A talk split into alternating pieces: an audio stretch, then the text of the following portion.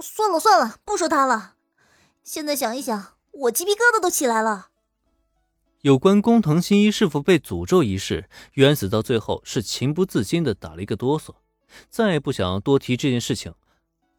以前他还没觉得怎么样呢，可现在的话，他只想能离工藤新一有多远就多远。那个大侦探是巴不得有这个诅咒啊，可问题是，这诅咒克别人呢？万一哪天他铃木原子被克死了，成了工藤新一的推理道具，他找谁哭去？他的男神还没追到手呢，大把的年华还没来得及挥霍，他可不愿意英年早逝啊。反正以后我见到新一那家伙就躲得远远的。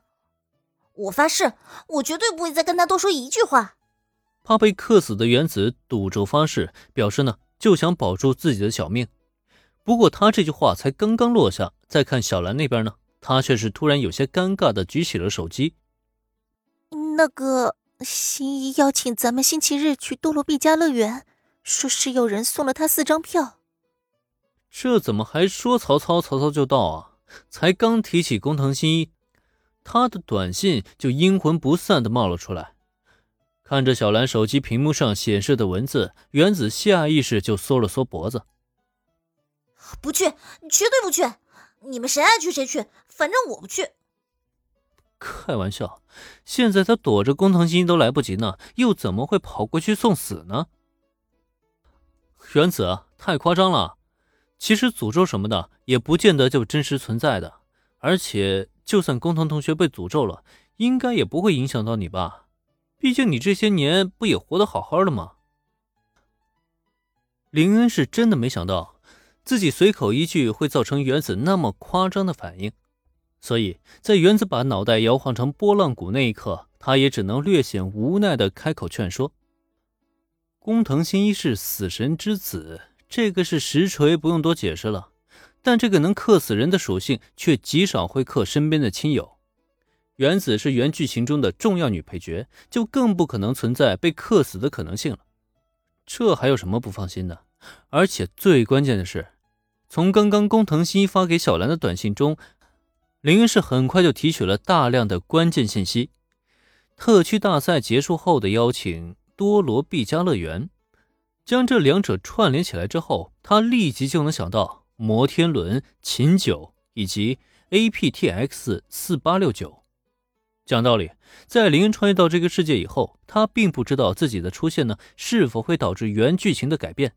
更不知道工藤新一是否还能碰到变成柯南的契机了，甚至他都有在考虑自己要不要找到秦九并偷袭他一次，夺来 APTX 四六八九给工藤新一服下。可现在这么一看，剧情的惯性果然还是巨大的呀！明明之前一点风声都没有，可结果倒好，工藤新一这莫名其妙就邀请大家一起去多碧罗家乐园玩。这说明什么呀？说明工藤新一是注定要变成小学生的呀！这样的好戏，自己又怎么可能错过呢？呃，话虽然是这么说了，被林恩这么一劝说，原子也是开始迟疑了起来。刚刚他是真的被吓到了，可现在听林恩的话，却又非常有道理的样子。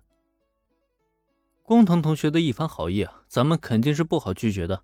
呃，要不这样吧。咱们周日啊，就一起去玩呗。如果真遇到什么杀人事件，咱们再溜走也不迟啊。反正有我在呢，就算工藤同学真被诅咒了，我来保护你们也肯定没问题。高中生侦探变成小学生事件，这个林恩是肯定不能错过的。因此呢，趁着原子迟疑之际，他也是趁热打铁，赶紧的再劝上两句。那么再看小兰这边呢，她则是轻轻点头表示认同。我觉得林恩同学说的对，如果真出了什么意外，咱们离远点就是了。小兰倒是不像原子那般害怕工藤新一的诅咒会波及到自己，但怎么说呢？他对工藤新一的邀请啊，其实并没有想象中那么期待了。如果换做之前那个钢铁直男主动邀请他去游乐园，他一定会非常高兴。可现在嘛，好像去不去都已经没什么所谓了。毕竟，就算去了，估计中途呢也有可能碰到案件，导致新一抛下自己。而眼下嘛，他之所以赞同林的话呢，一来是不知道怎么拒绝自己那个青梅竹马的好意邀请，二来他也是看出林恩貌似对多罗毕加乐园很感兴趣。既然如此，那就答应邀请，周末放假一起去逛一逛。至少林同学是肯定不会抛下自己的，不是吗？